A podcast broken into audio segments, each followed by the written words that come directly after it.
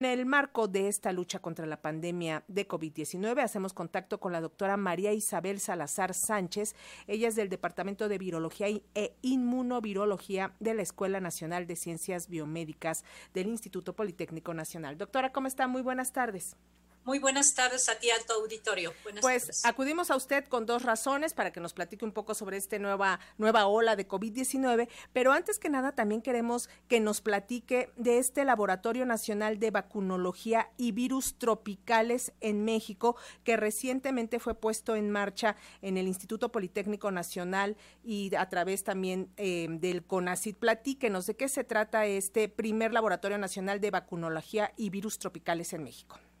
Sí, este proyecto, ciertamente apoyado por el CONACYT, se inserta en una red de laboratorios nacionales, así se llama todo el sistema, y nace a raíz, obviamente, de todos los problemas identificados ahora con la pandemia, de falta de infraestructura para manejar este tipo de virus, y pues la necesidad que hay de reactivarnos en la generación de nuevas vacunas hacia el futuro y pensando un poco, pues tener nuestra, nuestras propias, eh, propia producción, nuestra eh, ciencia de frontera en este respecto. Entonces tenemos ahí en ese laboratorio instalaciones de alta biocontención y pues la infraestructura para poder hacer investigación de frontera en solamente desarrollo, investigación y desarrollo de nuevos eh, y potenciales candidatos vacunales. ¿Y, cómo vamos exactamente en este asunto de los candidatos vacunales? Eh, sabemos que está la investigación de la vacuna patria, ya lleva más de, pues ya casi dos años que se está haciendo la investigación y no vemos, o por lo menos no sabemos de los avances. Eh, ¿Qué otro tipo de proyectos están haciendo? Por ejemplo, desde el Politécnico para pues que México tenga sus propias propuestas em, de vacunas. Sí, nosotros nacemos a raíz de las vacunas básicamente de virus tropicales, de ahí el nombre, y nosotros, eh, uno de los primeros candidatos que está en prueba, que ya está de hecho en fase 2, es la vacuna de chikungunya. Otra vacuna que, que viene detrás es la vacuna para Zika, y obviamente espera, eh, empezar a explorar eh, potenciales eh, virus que puedan servir de vectores para vacunas nuevas. Es lo que estamos trabajando nosotros y vamos a continuar trabajando desde el Instituto Politécnico Nacional. Y en específico con la vacunación de la vacuna anticovid, ¿cómo la ve usted? Bueno, pues las coberturas han sido buenas. De hecho, pues estamos en mal momento ahorita frente a la quinta ola sin embargo, a pesar de altísimo número de casos, estamos viendo cierto nivel, cierta caída en la cuestión de los casos graves. Desafortunadamente lo sigue habiendo.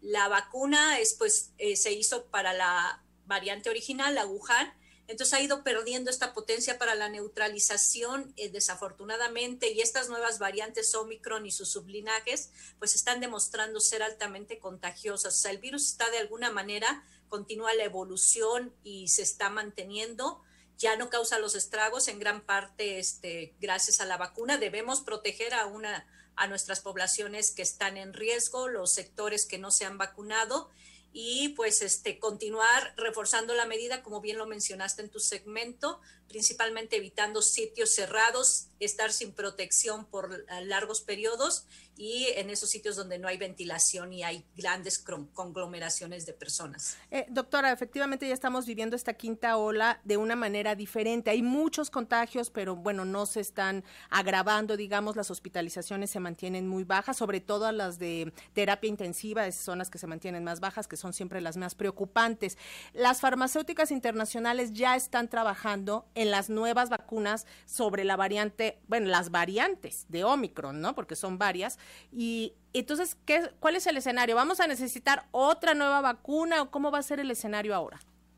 El escenario es un poco aventurado, bueno, educadamente diríamos, sí vamos a necesitar una actualización de la vacuna, dado el cambio del, eh, que ha sufrido el virus, o más bien que ha evolucionado el virus a lo largo de estos dos años. Y para seguir siendo eficientes estas vacunas, vamos a tener que eh, ir a una actualización, es decir, hacer la vacuna con las variantes nuevas. Algunas farmacéuticas están trabajando en ello y también con estas que llamamos de amplia eh, protección. Hay vacunas, por ahí hay una que está pronto a ser también este, autorizada, que es Novavax, que parece estar inhibiendo la mayoría de las variantes. Entonces se tiene que avanzar en este en este campo. Sabemos que todavía tenemos un rato con el coronavirus, está demostrando esta capacidad de cambio para mantenerse aquí con nosotros. Entonces, va a tener que haber en algún momento una actualización de la vacuna. Esa es mi, eh, vamos a decir, educadamente mi parte de cómo lo veo. Y finalmente, doctora, mientras tanto, ¿mantenemos la calma o ya hay señales de alarma?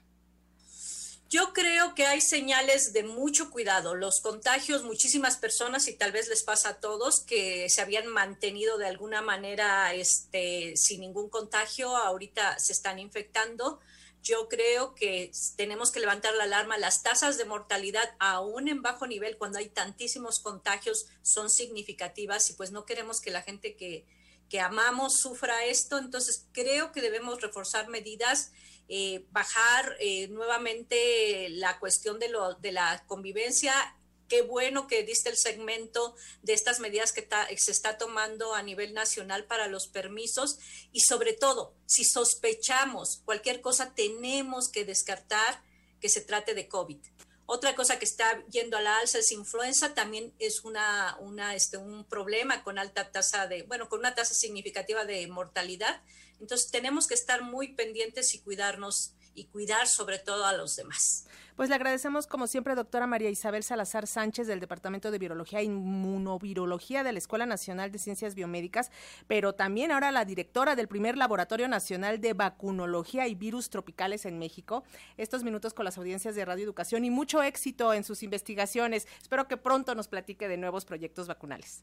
Muchísimas gracias. Gracias, hasta luego, muy buenas tardes. Hasta luego.